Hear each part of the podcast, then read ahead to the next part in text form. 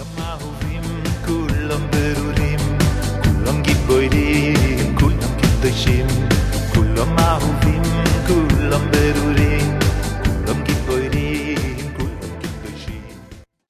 A partir de agora, você acompanha mais uma aula da Torá Sound. Desde 2001, o shiur em português mais ouvido no mundo. Você também pode ouvir outros shiurim no seu celular ou MP3. Basta acessar o site caraguila.com.br e fazer o download de todos os nossos temas. Fique agora com mais um shiur do Rabino Caraguila. Bom, vamos lá. Boa noite. Tem um assunto que aparece na Torá. O nome do assunto que aparece na Torá é chamado Arei Miklat. Em português, a gente traduziria isso cidades refúgio. O que quer dizer isso? Vamos explicar com um pouco melhor de detalhes. No fim de Sefer Bamidbar, a Torá conta para a gente o seguinte, que haviam seis cidades refúgio. Nessas seis cidades, o que, que elas serviam? Eu não sei como se fala hoje em dia, antigamente se falava, quando a gente jogava pega-pega ou esconde-esconde, alguém, quando estava no Pix, ninguém podia pegar ele, já estava protegido. Então a proteção das pessoas contra o que a gente vai ver, o Pix do, da, da Torá era a cidade de refúgio. São seis cidades. Qualquer pessoa que mata alguém sem querer, quer dizer, mais ou menos sem querer, a gente vai explicar, em hebraico é chamado shogek, essa pessoa, se ela está fora da cidade de refúgio, ela pode ser morta por alguém da família de quem foi assassinado. Se ela estiver dentro da cidade de refúgio, ela está no Pix ou ela está protegida. Em outras palavras, o seguinte: Reuven, por exemplo, sem querer, mais ou menos sem querer, estava cortando madeira. Esse é o exemplo que a Torá traz para a gente, que a gente aprende daqui. E aí voou a lâmina da, do machado e acertou Shimon. Mas foi sem querer, porque estava cortando madeira. Reuven tem que ir correndo para uma dessas seis cidades de refúgio, chamado Arei Miklat. Enquanto ele estiver lá dentro, ele está protegido. Se ele sair lá fora para ir no sacolão, para ir no Brit Milá, para ir no banco, para ir no cartório, o que acontece? Eles estão livres de matar Reuven que assassinou alguém sem querer. Quer dizer, essas seis cidades eram uma proteção. Onde ficavam as, essas seis cidades? A Torá conta para a gente o seguinte: elas ficavam três dentro do, de Israel, para dentro de Israel, né? para o oeste, do Jordão para o lado oeste, e três para o lado leste do Jordão, para o lado leste. Agora, a Gumará fala o seguinte: espera aí, não estou entendendo. Por que três dentro de Israel e três fora? A maioria do povo judeu morava onde? Dentro de Israel. Haviam das doze tribos, nove tribos e meio moravam dentro de Israel. As restantes duas tribos e meia moravam fora de Israel. Se a gente for fazer a conta, fiz na calculadora, 20% dos Eudim ficavam fora de Israel e os outros 80% dentro. Quem era meio? Que? Reuven, Gad e Hatzishevet Menashe ficavam fora. Então, na verdade, a maioria das tribos ficavam dentro de Israel e haviam duas tribos e meia que falaram a gente quer ficar fora de Israel e moraram lá. Mas por que três cidades de refúgio aqui e três lá? É desproporcional. Então, essa questão, quem faz é o Talmud, no Tratado de Makot. Diz o Talmud para a gente muito simples. Essa pergunta não é pergunta. Por quê? No leste de Israel, quer dizer, do Jordão para fora de Israel, mesmo que só tem duas tribos e meio morando lá, diz Agmará, Shriche, Rotzchim. Tem muito mais assassinos lá. Então, já que tem mais assassinos, precisam ter mais Aremiklat. Tosfot, quando lê essa Gumará, muito boa pergunta. Tosfot, quando lê essa Gumará, faz a mesma pergunta, faz o seguinte, ei, assassinos? Peraí, quem vai para Remiklat, Habibi?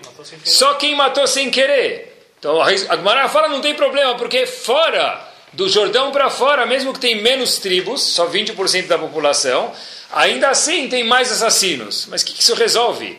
Para Remiklat, não vai assassino. E se o assassino for para Remiklat, para ele não serve nada. Essa é a pergunta. Diz a, a, resposta que ele traz é o seguinte, pessoal, olha que, olha que fantástico. De fato, Aremiklat só serve para alguém que matou sem querer.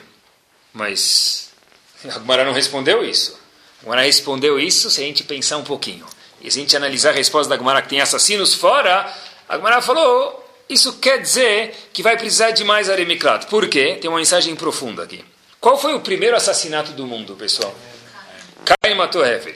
Não vi isso escrito, mas a gente pode pensar, Hashem deu permissão para a gente pensar quando a gente lê a Torá, depois que Caim matou Hevel, o que, que saiu no jornal? O Estado não tinha estado de São Paulo, o estado do Ganeden, vamos chamar assim, tá bom? Ou a folha do Ganeden, em vez de a folha de São Paulo. O que, que saiu na capa? O que, que saiu na capa? Primeiro, provavelmente, primeiro assassinato do mundo, Cain mata Hevel. Polícia chega e fecha o local, cerca o local, atrapalha todo o trânsito. E deve ter uma repercussão bombástica. Tá bom, aconteceu isso. Só que foi algo bastante desagradável, mas hoje em dia talvez a gente abre, não é mais o jornal do Ganeden, é o Estado de São Paulo, a Folha de, Folha de São Paulo, o Globo, o jornal que for, e se lê que Reuven matou Shimon. Alguém levanta a sobrancelha? Besor, duvido. Por quê? Todo dia Reuven mata Shimon. Todo dia tem algum político que é pego em algum lugar fazendo talvez alguma coisa que descobriram que não é legal. Que são coisas que já a gente fala qual a novidade? Não tem novidade. Tem alguma novidade? Não tem novidade. Provavelmente muitos casos nem aparecem mais no jornal, porque já virou rotina. A gente já se acostumou. Essa é a mesma resposta que o Talmud dá para gente, pessoal. É o seguinte: de fato, diz a Torá para gente, Aremiklat só protege quem foi sem querer. Então, como o Talmud fala que fora de Israel só tinha 20% da população e ainda assim precisou de tantos Aremiklat, responde para a gente os comentaristas porque tinham muitos assassinos. Mas e daí que tinham assassinos? Aremiklat não protege assassinos. A resposta é a seguinte: quando tem muita gente que mata, o, o fato de matar pessoas já acaba sendo menos uau, menos impactante para a gente. E por conseguinte, já que não é tão impactante, a pessoa provavelmente acaba sem querer se cuidando um pouquinho menos. E aí pode acontecer mais descuidos e, portanto, precisam de mais arimiklat fora. Por quê? Já que tem mais assassinatos fora, acaba sendo mais comum. Tá bom, mais um cara morreu. Tá bom, acontece, é normal isso. Pelo fato que a gente acha que é normal, é comum, talvez, que o ser humano chegue a se descuidar. Mais pessoas vão se descuidar e, portanto, vai ser mais necessário, vai ser mais necessário ter mais arimiklat, menos, menos que a população é menor. Quer dizer o seguinte, pessoal. Para arimiklat vai alguém que ele é pouco sem querer. Ele não fez por querer, estava cortando madeira. Mas ele podia cuidar que o machado dele estivesse mais bem preso. Por que ele não cuidou? Porque eu sei que matar não é tão grave. Eu nunca vou matar alguém por querer. Mas já que é comum matar, matar não é tão grave, nem se levanta mais a sobrancelha quando se lê o jornal, a gente mencionou infelizmente, quando alguém morre. Então, virou uma coisa mais comum. Então, o Talmud fala para a gente, olha, já que o ser humano sofre algo chamado influência do meio, então eu vou precisar proteger que tenham mais aremiklat fora, mais cidades de refúgio fora, mesmo que a população é menor. E é curioso, se a gente for ver, em Pirkei Avot, na Ética dos Pais, no primeiro Perek, na Mishnah Zain, está escrito o seguinte, tem um Rav, que o nome dele talvez não seja muito famoso, não é um dos Rabanim famosos, mas Está no começo de Perikei Avot. Nitai Harbeli. Esse Tana, Nitai Harbeli, diz o seguinte: Archek Mishachen Ra. Fica longe de um mau vizinho. Diz Rav Chaim Volozhin, no comentário dele sobre Pirkei Avot, o seguinte: mesmo uma pessoa, o que, que é Shachen Ra? O que, que, é? É o viking, que é um pirata? Que que, quanto, quanto mal essa pessoa? Fica longe de um mau vizinho. Quanto mal ele é? Diz o seguinte, Rav Chaim Volozhin explica a Mishnah da seguinte forma. Mesmo uma pessoa que ele é tzadik, ele faz as mitzvot, ele é tzadik nas mitzvot entre ele e Hashem, porém, ele é, ele é ruim. O que quer dizer ruim? Ele se comporta mal com as pessoas. Diz a Mishnah para a gente, Nitar Beli falou, fica longe de um mau vizinho. Mesmo que ele coloque tefilin, mesmo que ele cumpre Shabbat, que óbvio que é muito importante, mas se é uma pessoa que ele não sabe se comportar com os outros, fica longe dele. Por quê? Porque se vai acabar, provavelmente o quê? Se influenciando. Que nem a gente viu no caso de Arimiklat. Se muitas pessoas matam por querer, isso vai acabar me influenciando a ser menos cuidadoso com matar mesmo sem querer. Continua Nitar Belim, porque a avó dizendo, Altit Haber Larashá, não se junta com uma pessoa perversa que quer dizer isso? Falam os mefarshim, os comentaristas, Habib, nem para fazer uma mitzvah. Por quê? Mesmo que você vai ajudar ele para fazer uma mitzvah, não se junta com uma pessoa perversa, por quê? O, a, o poder de você ser influenciado é tão grave que mesmo que vai gerar talvez o mérito de ele fazer uma mitzvah, o custo aqui é muito alto. Então, disse ele em Periquê Avó já, há mais de mil anos atrás, fica longe de um mau vizinho e não se junta com o Rashá. A gente vê, pessoal, quanto existe o impacto de onde a gente vive, sobre onde a gente mora, sobre o nosso caráter e sobre a nossa conduta. Isso talvez, quando estava preparando o shiur, traz uma pergunta muito forte à nossa mente. Para mim, eu, na verdade, quando preparei o shiur, cheguei até aqui e encalhei por alguns momentos. Quem foi o primeiro Yehudi, vamos chamar assim, que houve na história da humanidade? Avram Avinu. Ele que carregou a bandeira do judaísmo, vamos chamar assim, propagou o nome de Hashem no mundo. Avram Avinu era a única pessoa diferente de todos os outros. Então ele tinha que lidar com o quê? Com pessoas que não são boas. Porque Avram Avinu aproximou milhares de pessoas, mas para mim aproximar alguém, eu preciso ter contato tete a tete com eles. E a pergunta é como que Avram Avinu não se influenciava? Ele não sabia o que estava escrito em Pirkei Avot? Mesmo que não havia Pirkei Avot, mas a ideia, óbvio que havia. Falaram Pirkei Avot não se junta com uma pessoa mal. Como que Avram Avinu se juntou com pessoas que eram politeístas para trazer ele para o monoteísmo? Mas talvez eles iam ser influenciados. E tem mais uma pergunta que é uma resposta só. Na Amidah, o comecinho da Amidah, não sei se já pensaram sobre isso, se não pensem. Baruch Hashem, começa a Amidah, a primeira bracha qual que é? Magen Avram. Tradução, aquele que protege, que é foi o escudo de Avram. Discriminação isso. Por que a gente não fala Magen Yitzhak e Magen Yaakov? Todo dia de manhã a gente fala Baruch Hashem, Yom Kippur, dia de semana, Shabbat, Pesach, Shavuot. Baruch Hashem começa a me dar a primeira brachá, Magen Avram. Hashem, bendito foi Hashem, e é Hashem aquele que protegeu Avraham. Poxa, mas Yitzhak e Yaakov? Os três foram patriarcas igual. Essas duas perguntas, como que Avram Avinu não se influenciava e por que a gente fala na Midah Magen Avram, ou como Avram Avinu se colocou em teste, tem uma resposta só.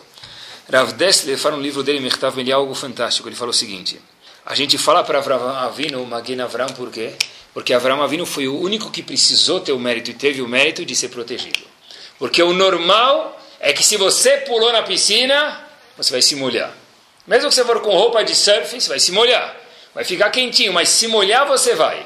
Avram Avinu mergulhou na piscina de pessoas politeístas, como não se influenciou? Avram Avinu, diz Rav Dessler, foi o único que teve uma proteção especial, chamado Magen Avram, que a gente menciona todos os dias, que Hashem protegeu Avram Avinu e falou, para você, Habibi, não vai acontecer nada. Diferente de qualquer ser humano no mundo que é influenciado, por isso Avram Avinu teve essa proteção, e por isso nós dizemos Magen Avram. Para Yitzhak e Yaakov a gente não fala isso. Por quê? Porque eles não tiveram esse campo de batalha que Avram Avinu teve, e não precisaram da proteção que ele também teve de não se ser influenciado pelas pessoas que eram politeístas. Hashem fez esse chesed, fez essa bondade, que Avram Avinu muito bem poderia, apesar que a gente não entende nem quem era Avram Avinu, mas só para a gente poder imaginar um pouquinho, se fosse possível, Avram Avinu poderia ser uma pessoa que ficava de kippah e barba e, e aproximando as pessoas, mas perdeu todo o conteúdo, virou mais um deles. Esqueceu já quem era. Hashem falou, não, eu vou manter você, Avram Avinu. Como? Esse é um presente que Hashem deu, um dos milagres, Magen Avraham. Sabem que se a gente for olhar, Avram Avinu, na vida dele, passou um dilema muito, muito, muito grande. A gente sabe o final da história, mas a Torá conta para a gente que Avram Avinu teve dois filhos. Quais foram os dois filhos dele? Ismael primeiro, e depois de alguns anos, houve Yitzhak. Quando Yitzhak nasceu, passado-se algum tempo, houve um dilema na casa de Avram Avinu, a Torá conta para a gente. A gente acha que Avram Avinu tinha um Shalom Bait perfeito. Óbvio que tinha, mas isso não quer dizer que não houveram dilemas, perguntas que eu penso uma coisa, ela pensa diferente. A Torá conta para a gente o seguinte, Avram Avinu falou, eu não quero mandar Ismael embora da minha casa. E a esposa dele, Sarah, falou o quê? Manda Ismael embora de casa. Ravaron Kotler diz, quando explica esse trecho, que a machloket da discussão entre Avram Avinu e Sarai Meno, a esposa dele, era igual a machloket de dois Tanaim. Igual que se lê na Gemara Betilel fala X e Bet Shammai fala Y, houve uma discussão, a mesma discussão houve entre Avram Avinu e Sarai. Qual foi o fundamento da discussão deles? O seguinte, Avram Avinu falou, eu vou deixar Ismael em casa, eu sei que ele não está se comportando bem, óbvio que eu sei. Eu tratei com Balei Tshuva, óbvio que eu sei melhor do que ninguém. Mas eu, Avram Avinu, sei também que na minha casa quem mora junto? Yitzhak. E se Yitzhak está lá, o negativo atrai o positivo, e o positivo atrai o negativo. Então, o que vai acontecer? Yitzhak certeza vai influenciar quem? Ismael. Para Ismael, que está se comportando de uma forma não gostosa, melhorar. Sará falou, Habibi, não dá para fazer isso. Porque pode ser também, que, que vai ser o custo dessa, dessa vivência? Que Ismael vai estragar Yitzhak. E esse dilema foi um dilema que Abraão Avinu estava com uma dúvida, e Sará pensou de uma forma, e Abraão Avinu pensou de outra forma. Vem a Kadosh Baruch Hu e diz o seguinte, já que as mulheres têm um feeling, assim explica Ravaron Kotler, um, bem mais sensível do que o homem, escute sua esposa Sará e abra mão da sua inteligência, porque nesse caso, apesar que você é muito inteligente, você tem que abrir a mão da inteligência para a sensibilidade. E quando se trata de sensibilidade, as mulheres dão um banho nos homens e, portanto, Sará tem que ser ouvida. Em outras palavras, manda o teu filho embora de casa. E não pensem em vocês que já que Yitzhak é um tzadik, Avram falou para ele, vai embora, não quero saber de você. Está escrito na Torá que Avram sofreu muito quando mandou Ishmael embora. Hashem mandou, eu vou fazer, mas é meu filho, é um pedaço de mim. Mas, qual foi a lógica desse dilema? A lógica do dilema foi o seguinte: não vale o gasto de influenciar alguém se o custo vai ser queimar outra pessoa. Não vale que talvez Ismael de fato ia ser um dos avós, pode ser. Talvez Ismael ia ser uma pessoa muito especial. Mas Hashem falou, não vale isso. Porque, escuta tua esposa Sara, manda ir embora de casa, porque tem um custo muito grave. Talvez Yitzhak vai sair perdendo. Avram Avinu pensou, é melhor Ismael na minha casa do que perdido na rua. Hashem falou, eu não concordo com isso. Na conclusão, ficou que Ismael foi mandado embora de casa. A tal ponto que Avram Avinu deixou um legado para a gente. E existe uma pergunta que volta na Laha, é o seguinte. Tem muitas cartas do Razonish, muitas perguntas, mas a regra mor que se aplica para essa pergunta que a gente vai falar é o que o Razonish falou uma vez. Razonish uma vez perguntaram para ele, dentre outros, mas a regra ficou, como eu falei para vocês do Razonish, é o seguinte: se a gente tem uma escola, uma yeshiva, por exemplo, perguntaram para o Razonish, e tem um aluno lá que não se comporta no standard da yeshiva, pode manter ele? O Razonish falou, claro que pode manter ele, por quê? Se você mandar o aluno embora, onde ele vai parar? Na rua. Mandar embora não, vai convidar a se retirar, que na verdade dá na mesma. Convidar ele a se retirar é mais fino, mas dá na mesma, ele vai parar na rua. Então, óbvio, diz o Razonish que não pode mandar alguém embora de Shiva. Porém, falou o Razonish o seguinte: salvo num caso. No momento que você sente que esse menino que não é bom, ou esse aluno, ou essa aluna que não é bom, estão influenciando os outros, os outros estão desabando por causa dele, nesse momento, ele é chamado um rotseach, um assassino, vamos dizer assim, religiosamente falando. Então, ele pode ser expulso ou convidado a se retirar do instituto. O que quer dizer isso, pessoal? É a mesma lógica. Certo que ele pode se influenciar, e é óbvio que vai doer muito mandar ele embora. E quem mandou ele embora tem que procurar outro lugar para adaptar esse aluno, com certeza. Mas, se o custo é que pessoas estão sendo prejudicadas por causa dele, essa pessoa tem que se resolver o assunto dele de outra forma. Por quê? Tem que relocalizar esse aluno. Por quê, pessoal? Porque existe um conceito que a gente está vendo aqui chamado Ashpat Asviva. Existe a influência do meio sobre a pessoa que é muito, muito, muito grande. Por isso, eu sempre me questiono por que não Yodim moram em Genópolis. Nunca entendi isso. Alguns falam que é central, mas ainda pelo preço que esse bairro leva ao metro quadrado, eu acho que eu nunca moraria aqui. Tem outros bairros muito melhores. Por que mora aqui? Agora, por que um Yehudi mora aqui? Porque onde ele for vai ficar mais caro. Por isso que ele mora aqui, essa é a primeira resposta. Mas a resposta que eu queria falar para vocês hoje no Shur é o seguinte: por que a gente mora aqui? A gente mora aqui porque o Di sempre tem que procurar onde tem um Betacnes, onde tem uma comunidade, morar em volta. Não existe eu vou inventar roda, eu vou morar agora, é, tal bairro que não existe nenhum Yudi, eu vou, eu vou, vou de carro, e Shabbat eu vou a pé, eu vou andar, vou trazer um menino na minha casa. Não existe, dentro da Torá não existe. Se a pessoa mora longe da Yahadut, automaticamente, já que ele mora longe, ele vai ficar longe também.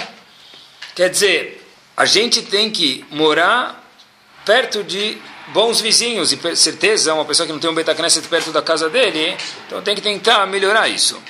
Uma vez, o Rav de Brisk falou para a gente entender um pouquinho quanto o meio influencia, influencia as coisas. Disse o Rav de Brisk uma vez o seguinte: Qual é a hora que mais tem Eudim dentro das sinagogas no calendário? Não um dia, qual é a hora? Neilá. O dia Yom Kippur, com mais um Neilá. Perguntou Rav de Brisk, por quê?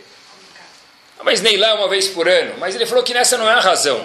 Porque Yom Kippur é uma vez por ano. Disse Rav de Brisk o seguinte, já que nós, Yehudim, religiosos, a gente faz Lichot antes de Yom Kippur, e faz Rosh e cada pessoa faz algumas coisas para melhorar, isso gera no mundo uma certa, vamos chamar assim num, portu, num português mais zen, vamos chamar assim, uma força, vamos chamar, uma energia mais religiosa no mundo, que é uma metziut, isso é uma realidade, isso afeta mesmo pessoas que estão completamente distantes para ir para o Betacneset e Neilá. Essa é a razão. Por que eles vão para Neilá? Porque já que nós fazemos muitas coisas, isso gera no mundo uma energia judaica. Então os outros Yehudim vão parar no Betacneset e Neilá. Por quê? Porque o meio influencia a pessoa de uma forma muito forte. Eu não vejo isso. A gente não vê as ondas do celular também, não é por isso que elas não existem. Né? Não precisa ver as coisas para existir. Tem milhões de átomos aqui na mesa, a gente não vê. Isso não quer dizer que não existe. Mas a gente vê as consequências disso. Eu vi uma história que me chamou muito, muita atenção faz uns meses, numa revista americana. Ouvi um Rav que faleceu faz relativamente pouco tempo atrás. Tem uma yeshiva chamada Torah Or. E alguns conhecem ele porque ele usava muitos pares de tzitziot. Mas ele era um grande Talmud Raham também. Não é só o tzitzit que ele levava na, no corpo, era muita Torá. O nome dele era Pinchas Scheinberg Zichron Libraham. Uma vez, um Avrech, uma pessoa que estava no colher dele, fez a seguinte questão para ele. Rav, eu ganhei um set de ar-condicionados para colocar na minha casa inteira. Eu queria saber se eu coloco ou não. O Rav perguntou para ele, Rav Schein perguntou para ele, Habib, qual a tua pergunta? Falou, você vai se endividar? Ele falou, não, ganhei de presente. Ele falou, olha, mas Rav, isso aqui, aonde eu moro, no bairro que eu moro, não é o standard normal. Então, se eu colocar ar-condicionados, o que vai acontecer? Eu estou ensinando minha filha, meus filhos, olha que interessante o pensamento de um pai muito inteligente, a ficar num standard muito alto, porque um avrech é. E amanhã eu não vou poder dar isso para eles também. Então quis perguntar para o senhor se eu ganhei de presente, se eu devo colocar, ou eu estou ensinando valores que eu não vou poder garantir para os meus filhos no futuro, se isso é correto ou não. Pergunta por si só, pessoal, já é um grande limut, já é um grande ensinamento. Rav Pinchas Scheinberg nem hesitou e falou para ele de imediato, pode instalar o condicionado. Então o aluno falou, óbvio, tudo bem. O Rav falou para ele, deve estar tá se questionando porque eu falei direto, instala. Vou te responder por quê. Seria o seguinte, a natureza das pessoas, foi essa frase que ele falou para eles, é ser influenciada pelos amigos, não é? E essa influência gera um super impacto no caráter das crianças. Falou Rav Pinchas para o aluno dele o seguinte, se você tiver condicionado na tua casa, seus filhos vão brincar onde? Em casa ou na casa dos vizinhos? Falou, provavelmente na minha casa, porque é muito mais cool, muito mais gostoso o ambiente. Falou, então por isso que eu acho que é muito melhor você ter ar-condicionado na tua casa. Olha até onde vai, pessoal, porque aí você vai saber com quem teus filhos andam. Eles vão estar na tua casa, você vai ver quem são os amigos dele. Se você não colocar ar-condicionado, mesmo que é um status maior do que você imagina, olha que bomba. Ele vai estar na casa do vizinho, na casa do outro, você não sabe quem é. Então, para preservar o caráter do seu filho, e ver com quem ele anda, vale a pena você ter um ar-condicionado e talvez abrir mão um pouco do standard que você tem para um standard para cima. Isso é um gadolador, pessoal. Porque olha a visão que eles têm. E tudo na vida, mesmo fisicamente, a gente é influenciado. O brasileiro é muito mais do que arroz e feijão. Se você colocar um macaco, um homem, para ver com os macacos, o que, que ele vira? Um macaco, ele vai se comportar que nem um macaco, vai andar que nem um macaco, e aí daí vão provar a teoria de Darwin que o homem de fato parece que veio do macaco. Se uma pessoa boceja, cientificamente falando, o que acontece? Vira um dominó, efeito dominó, todo mundo quer bocejar. Por quê? Porque é normal isso, porque a pessoa é influenciada mesmo fisicamente por onde ele está. Uma pessoa que ele. Tudo é assim, a pessoa que vai num, fazer ginástica. Se ele está tá fazendo ginástica com um grupo de oito pessoas, e tem oito preguiçosos lá, tem sete preguiçosos, que, que pique que ele vai ter para fazer? Nenhum. A pessoa hoje, influenciada do meio, não precisa nem de gente em volta. Ele anda na rua, tem poucos que andam sem essa coisa chamada fone de ouvido. Hoje na rua todo mundo fica com fone de ouvido. Então ele vai com fone de ouvido, ele vive no mundo da música dele. Eu gosto de escutar shiur, mas quem gosta, escuta música. Ele faz música, as pessoas falam, olha, quando eu quando escuto música fazendo ginástica, eu produzo muito mais, eu nem sinto. Por que isso? Porque na verdade você entra no meio da música, isso te influencia, você se comporta diferente. É assim que funciona. Isso é o lado, pessoal, que existe na influência da pessoa, e obviamente que esse é um lado que a gente tem que se cuidar, que é o lado negativo que influencia a gente. Mas obviamente se existe esse conceito da influência do meio sobre a gente, isso existe também na forma positiva. Não sei se já ouviram falar, para o lado positivo isso também existe. Se vocês ouviram falar, existe no, no Humash um comentarista chamado Unclus. Qualquer Humash a gente abrir, que tem Rashi tem Unclus.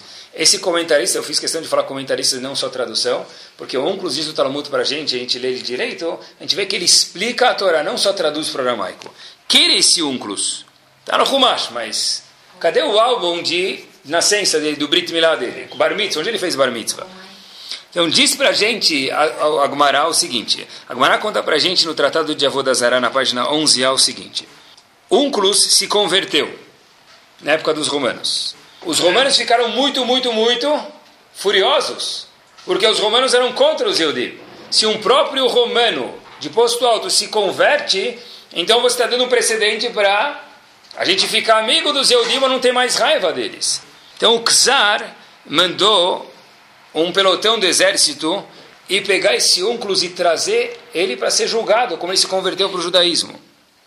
Quando o pelotão foi lá conversar com o únculos, Falou para ele, começaram a conversar, um começou a conversar com eles, de repente diz o Talmud, o pelotão inteiro quis se converter. O czar ficou preocupado, falou, já perdi um, agora perdi um pelotão também. Mandou o segundo pelotão, mas falou para eles o seguinte, agora vocês estão proibidos de conversar com ele. Porque ele deve ser que ele tem boa lábia, vai enrolar vocês. Eu não quero que ninguém converse com Unculus. Tá bom. Unculus falou, tá bom. Vocês não podem conversar comigo, mas eu preciso falar uma coisa para vocês. Falaram o quê? Tem um pequenininho coisa que ele falou. Então ele falou um pequeno do Vartorá, parece que foi algo muito profundo, e o segundo pelotão também fez parte do milhão de únculos.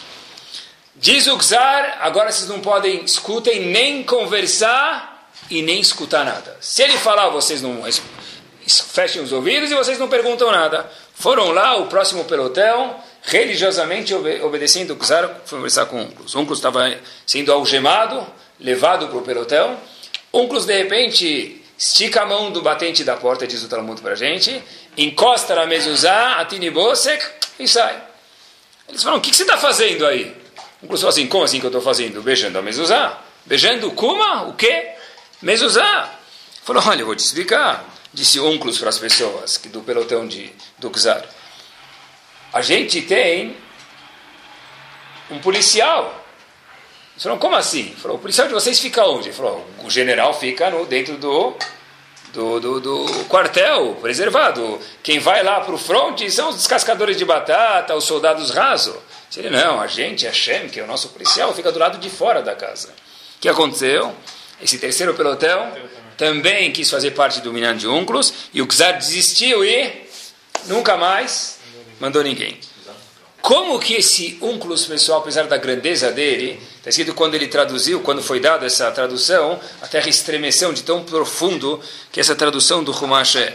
Mas como que o Unclus fez isso? Porque as pessoas, quando viram Unclus, escutaram as palavras dele, eram um gigantes, elas influenciadas por ele. Isso é influência do meio do lado positivo. Contam sobre o Gaon de Vilna que uma pessoa que viu o Gaon de Vilna não conseguia mais fazer a verot.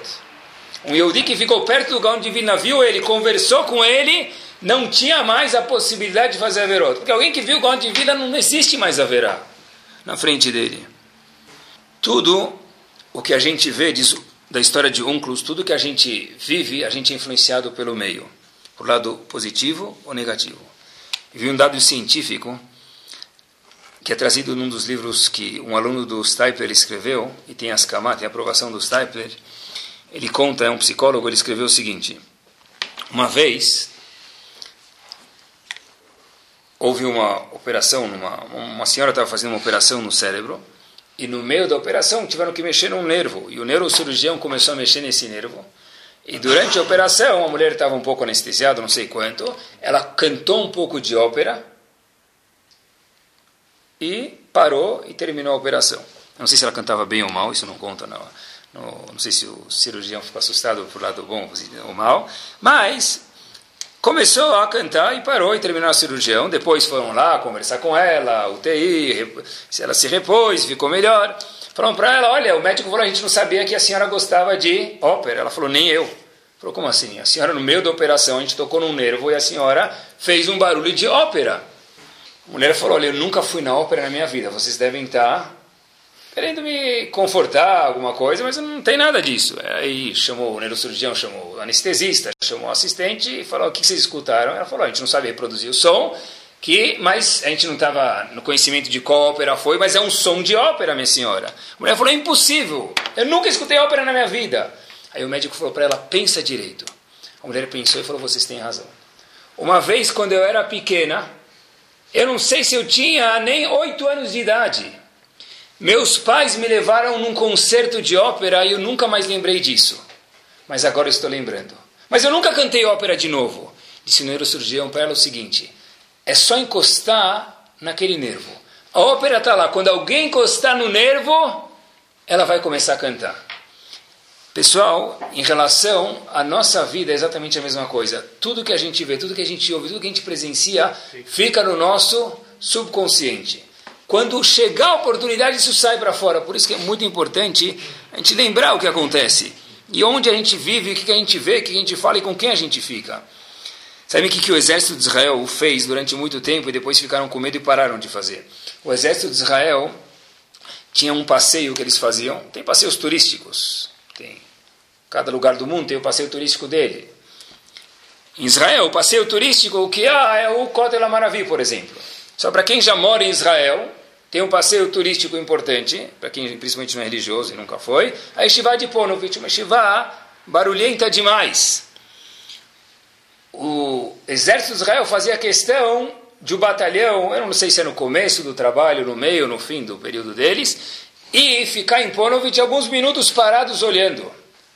E muitos desses soldados que iam para Ponovitch ficavam atrás do Betamidrash na casa de estudo parado, olhando as pessoas estudaram, dentre eles um grupo muito grande fazia chuva cada vez. O exército ficou com medo e parou de fazer isso, porque estavam perdendo muitos, muitos soldados. Mas o que, que, eles faziam lá? Nada, ficavam alguns minutos, nem escutavam, era um barulho, parece Leavdil, com todo respeito, que você está na feira.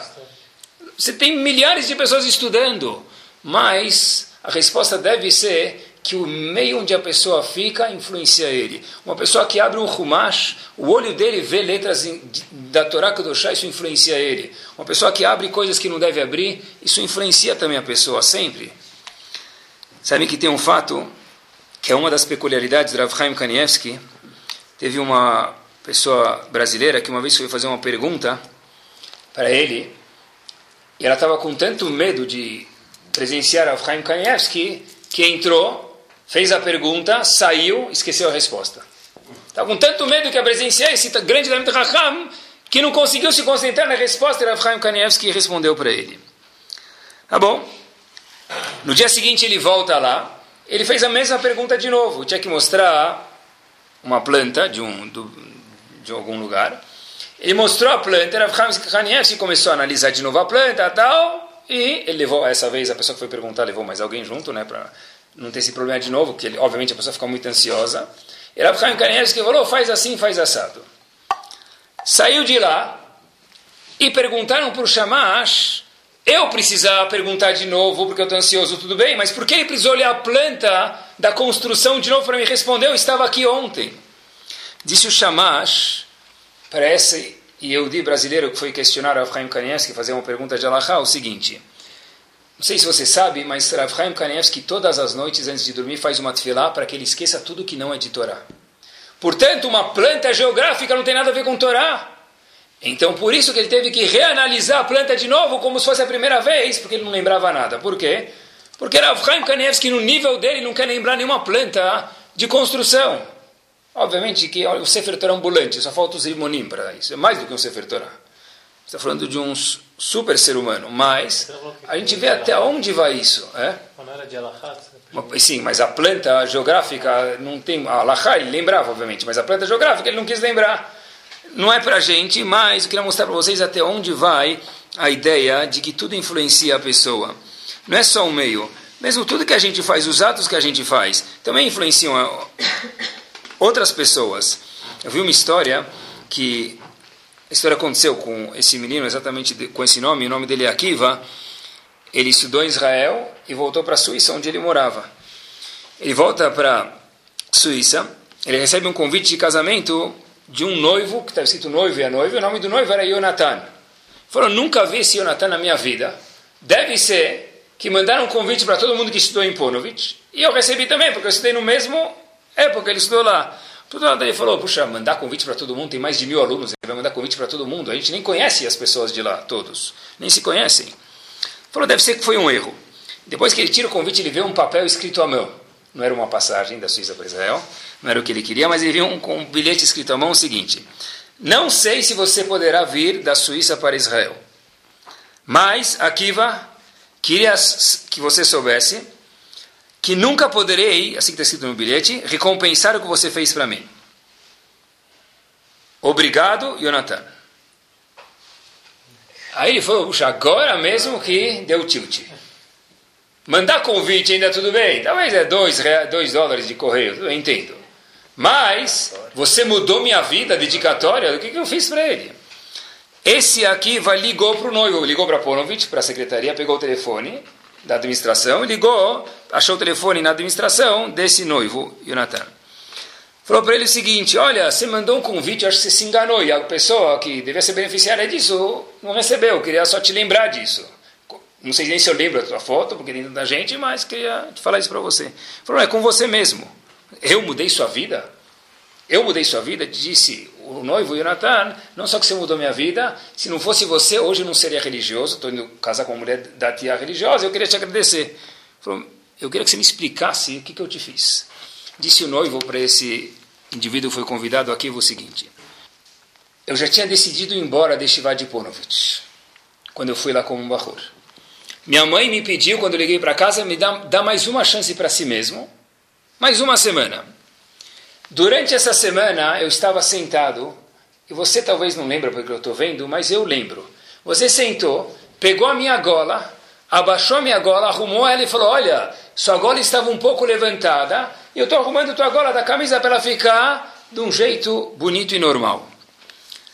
Quando você fez isso, eu percebi que mesmo que eu parecia ser um número aqui neste Shivá, dentro de centenas de outras pessoas, e talvez eu fosse parente do Gasparzinho, alguém invisível, eu senti que tem alguém que se importa comigo.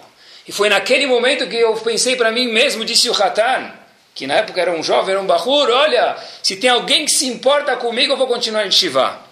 E por isso disse ele para aquele Akiva, olha, você mudou minha vida, você mudou minha descendência, que Bezat Hashem vai vir meus filhos, e eu tenho que te agradecer. Quer dizer, pessoal, às vezes é um ato que influencia alguém. A gente nem vai imaginar que abaixando a gola das pessoas vai mudar a vida dele. Mas é de fato um ato, às vezes, produz uma geração nova de pessoas que cumprem Torá por causa disso. A gente vai dar um passo adiante para ver, em relação a esse assunto de quanto as pessoas podem ser influenciadas.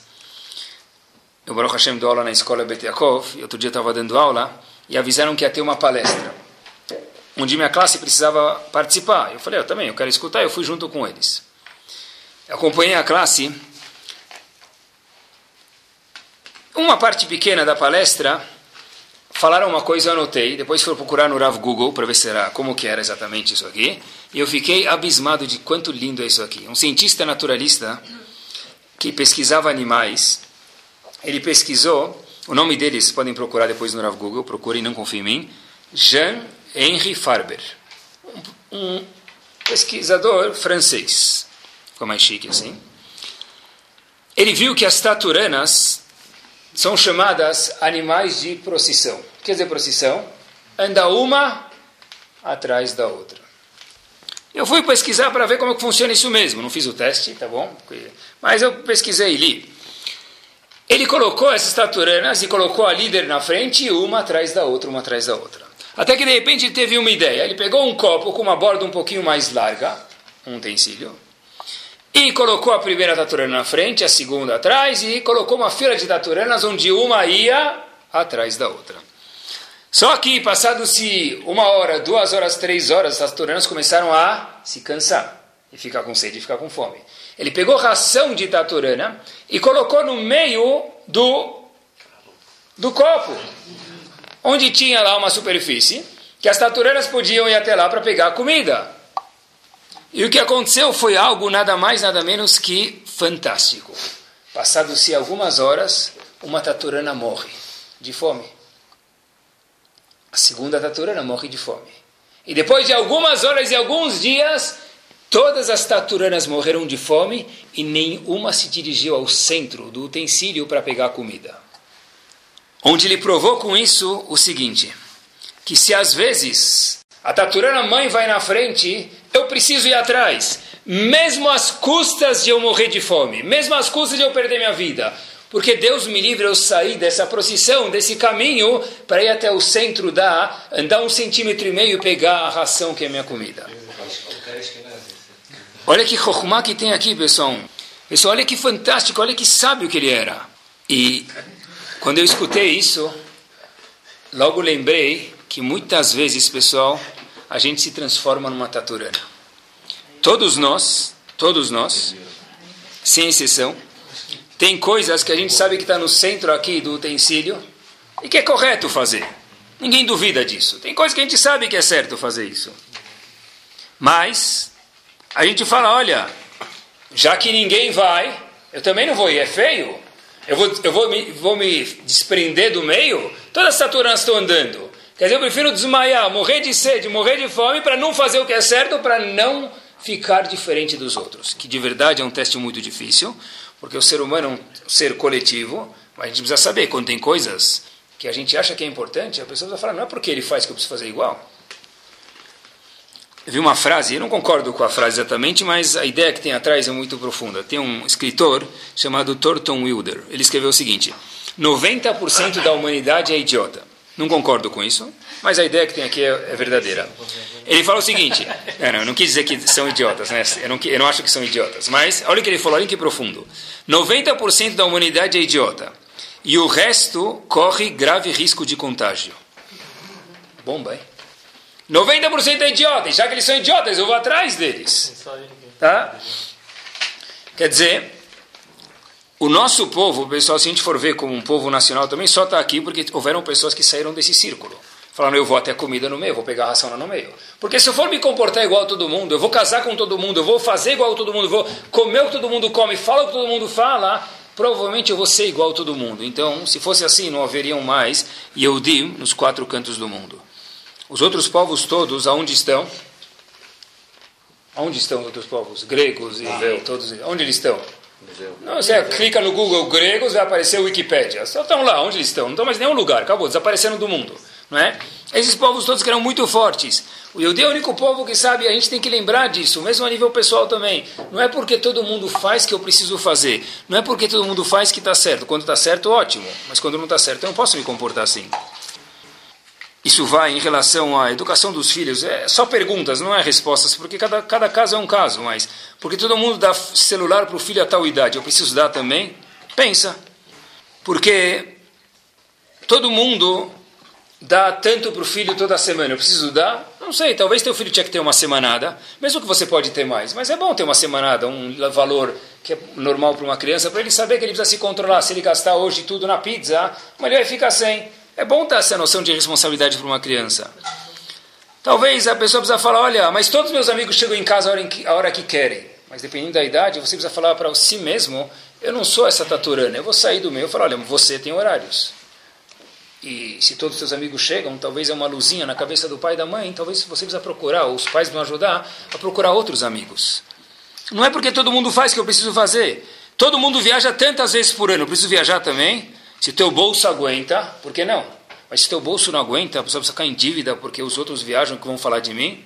Quem falar de mim, sinto muito. Eu prefiro que falem de mim, prefiro que ninguém fale, mas se falar, eu prefiro falar de mim do que eu ficar sem dormir para ficar pagando o cartão de crédito que eu viajei para as pessoas ficarem felizes com o meu status. Quem paga meu status sou eu, não são os outros. Então o que me interessa os outros? Olha que interessante. Qual o gosto da cerveja? Amargo.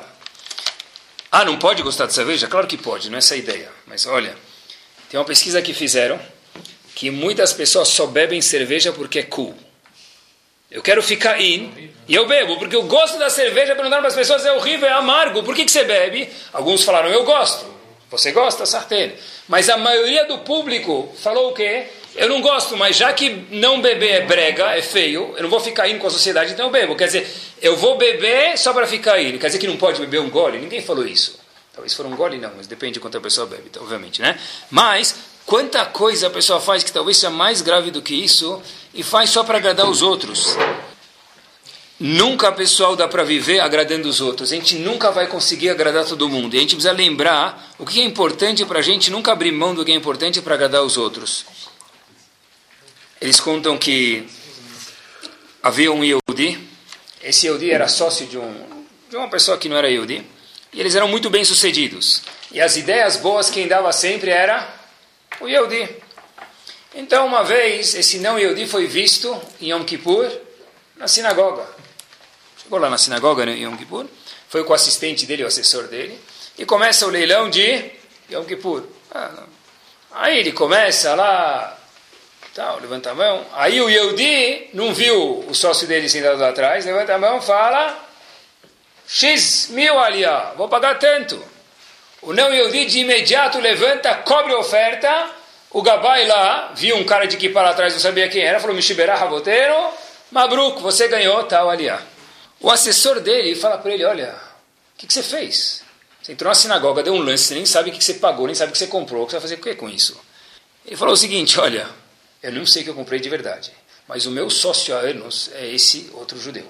Está sentado na frente. Se ele ofereceu 100 mil pela aliá, certeza que é coisa boa. Yossi, ele nunca ia dar 100 mil por isso.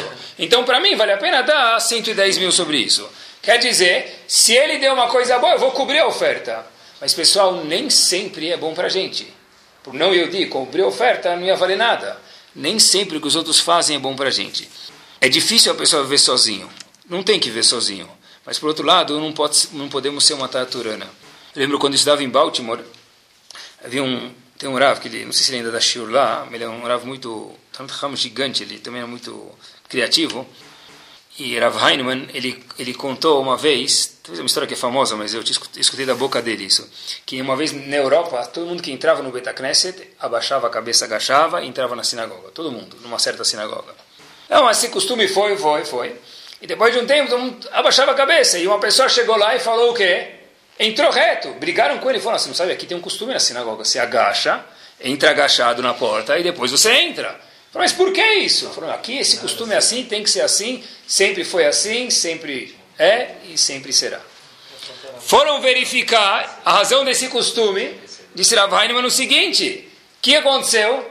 Antigamente, as, os instrumentos eram muito mais antigos, muito maiores, né? o computador de antes era de 1 quilo, hoje é de, é de 10 gramas, era maior, hoje é menor. Antigamente o aquecedor era um trombolho, ficava na porta da entrada do Cris, da sinagoga do que, que tinha? Um aquecedor.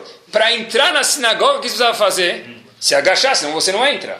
Tiraram o aquecedor, todo mundo continuou agachando. Em outras palavras, não é porque ontem agachavam que eu preciso agachar. Não é porque meus amigos agacham que eu preciso agachar. Se for certo, ótimo, por que não? Mas se não for, nunca abra mão do que é correto para fazer a vontade de agradar os outros. Vi uma frase uma vez, eu não sei qual é o segredo do sucesso, mas o segredo do fracasso é tentar agradar todo mundo. De verdade, pessoal. Tem gente que é chamado em inglês people pleaser.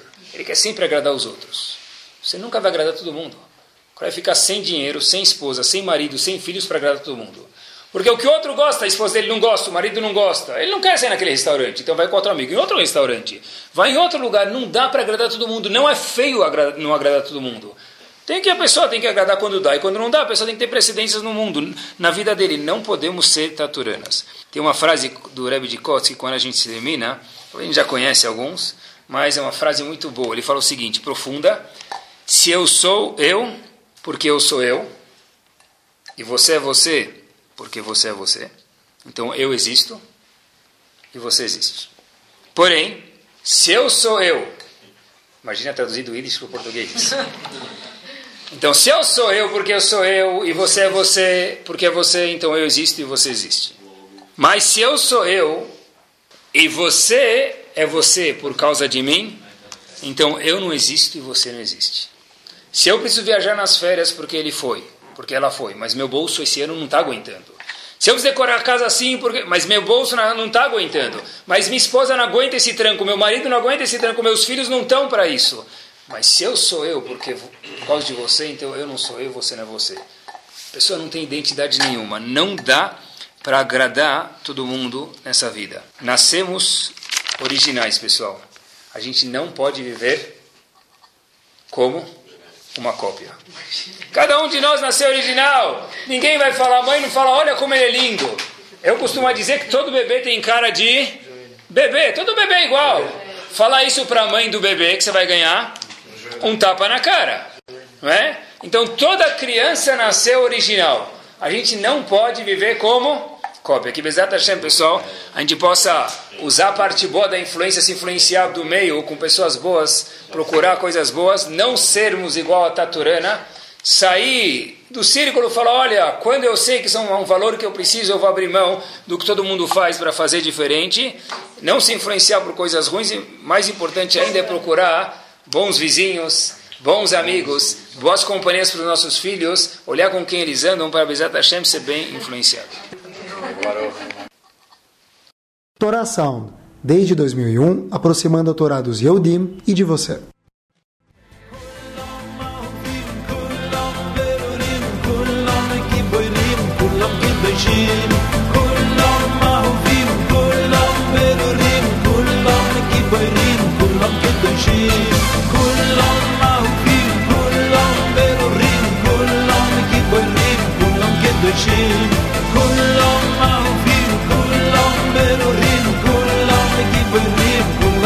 agir,